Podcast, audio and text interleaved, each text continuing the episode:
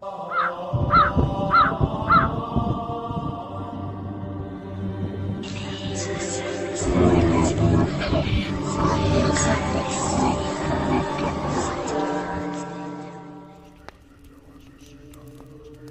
infancia la viví al lado de mi abuelita. Mi mamá y mi papá no vivían con nosotros.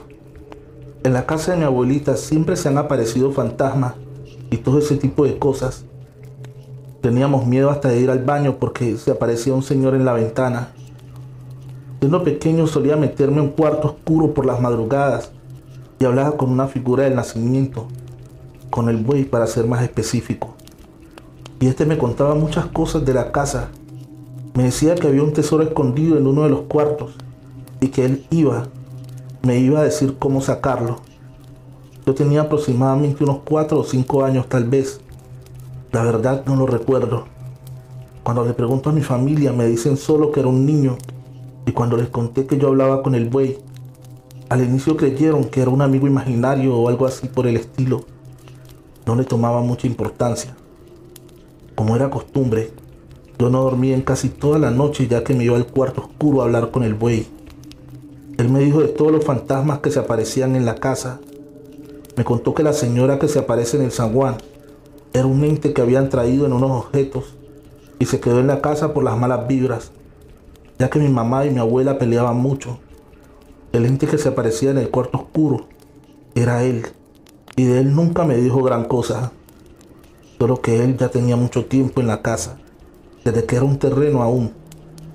Me contó que el señor que se aparecía cuando íbamos al baño era un trabajador que cuando estaba haciendo la casa, yo todavía ni nacía y mi mamá era muy pequeña, decía que lo aplastó una de las paredes del patio. Y esto me lo confirmó mi abuela cuando le conté lo que me decía el buey y que no tenían ni idea de cómo lo sabía yo. También me dijo que él iba a tener un bebé, algo así, y que él estaba muy enojado por no poder conocerlo, que él también era el que en las noches agarraba a los perros que teníamos y las gallinas y las aventaba contra la puerta del patio. Me platicó de un ente que estaba en el frente de la casa. Era un indio y a mí me tocó verlo un par de veces, pero cuando yo ya estaba más grande, de unos 10 o 12 años, recuerdo decirle a mi mamá que lo vi y ella me comentó que yo ya le había dicho de él cuando hablaba con el buey. En varias ocasiones lo despertaba porque yo me reía mucho de las cosas que me decía el buey. Lo traía cargando por toda la casa. Me lo llevaba al cuarto de mi abuela y ahí estábamos platicando él y yo. Una vez él me dijo que iba a quemar una palma que estaba ubicada a unas dos cuadras de la casa. Pasaron dos días y la palma se quemó tal como él me lo dijo. Comenzamos a hablar incluso en el día. Yo me la pasaba en el cuarto oscuro en las noches y en las tardes cuando no había alguien que me cuidara. Yo lo sacaba íbamos al cuarto de mi mamá porque ahí estaba o está aún. No lo sé. Escondido el dinero. El boy me decía que estaba debajo de la cama, que no estaba muy profundo y que ahí estaba alguien que cuidaba ese dinero. Me dijo que ese dinero lo había escondido en tiempos de Pancho Villa que él enterró el dinero y que mató a su acompañante y lo enterró junto con él para que cuidara su dinero. De hecho, me dijo que cuando saque el dinero, tengo que echarle un costal de cebolla encima y dejarlo tres días. Luego, debo tomar los huesos de la persona y quemarlos. Luego que los lleve a un panteón para que esa persona descanse en paz. Es todo lo que recuerdo que pasó con esa figura. Esto es lo que me cuentan mis padres. Un día mi abuela se levantó por la noche. Había más ruido de lo común. Y mi abuela pudo oír a alguien que estaba conmigo. Escuchó que él me decía que nos fuéramos y que yo hablaba con él y que me respondía. Mi abuela se puso a rezar y entró con agua bendita en la mano y comenzó a echarla por todo el cuarto y a la figura, la cual yo tenía abrazada.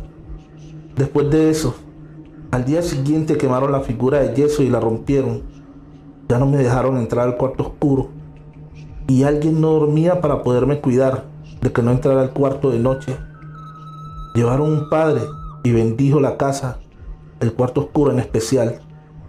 Tiempo después mi madre se juntó con una persona, pero desde que pasó eso, que rompieron la figura se intensificaron más las apariciones en la casa, dentro y fuera en los pasillos, en el zaguán. La casa de mi abuela era muy grande. En las noches, cuando pasabas al baño, como estaba hasta el final de la casa, se podía ver una novia que te veía desde las ventanas. Entrabas al baño y se veía un hombre pelón que nos vigilaba. Y a él sí me tocó verlo de grande.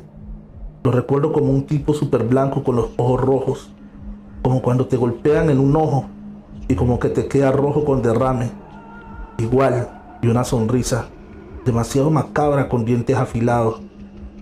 Cuando nos fuimos de la casa, nos pasamos a un mejor lugar en tanto apariciones, y eso se refiere, de hecho, nos fue peor. Una vez en la noche, en nuestra nueva casa se escuchaba como que alguien venía subiendo las escaleras. Se escuchaba alguien con tacones, pero por más que se oía y se escuchaba más y más fuerte e intensos, nunca llegaba hasta arriba. De la desesperación que me daba, yo fui a asomarme a ver quién estaba y no había nadie. Me acosté y apenas puse la cabeza sobre la almohada, se comenzó a escuchar otra vez, pero esta vez dije en voz alta, ya estoy harto. Me levanté, fui y me asomé y vi a una mujer con vestido de novia que venía subiendo. Del susto casi me caigo en las escaleras. Yo corrí llorando al cuarto de mi mamá. Yo ya era un adolescente, estaba en secundaria y un joven de secundaria llorando porque vio un fantasma. Cuando yo aún después de todo lo vivido me decía escéptico ante todo eso. Y esa noche dormí con ellos porque no quería irme a mi cuarto, el cual estaba enfrente del de ellos. Y ellos dijeron que nunca escucharon nada, ni siquiera cuando grité. A la semana de ese suceso, me levanté a las 5 para irme a la escuela. Bajé para calentar el agua en la estufa porque éramos algo pobres, pero no por eso era cochino. Cuando subí, vi la ventana de mi cuarto que estaba en el segundo piso y daba al baldío. Vi una niña agarrada de los protectores de la ventana. La niña traía una pijama rosa y tenía los ojos rojos. Nuevamente me puse súper mal. Ese día y el siguiente no fui a la escuela. Ya no quería ni dormir en mi cuarto. Luego de eso teníamos muchos problemas en la casa Peleábamos todos los días hasta que nos cambiamos nuevamente, hasta de estado. Nos vinimos a vivir a Nuevo León y desde entonces no he visto nada de eso. La casa sigue siendo nuestra, pero nadie la habita. La rentamos a un par de veces, pero los inquilinos se iban. No duraban ninguna semana. Nunca nos dijeron por qué se iban. Espero que no hayan pasado por nada de lo que yo pasé, ya que eso está muy feo. Gracias por ver este video. Deja tu like y un poderoso comentario. Comparte con un amigo para ayudarnos a crecer. Feliz noche, amantes de cuentos de terror.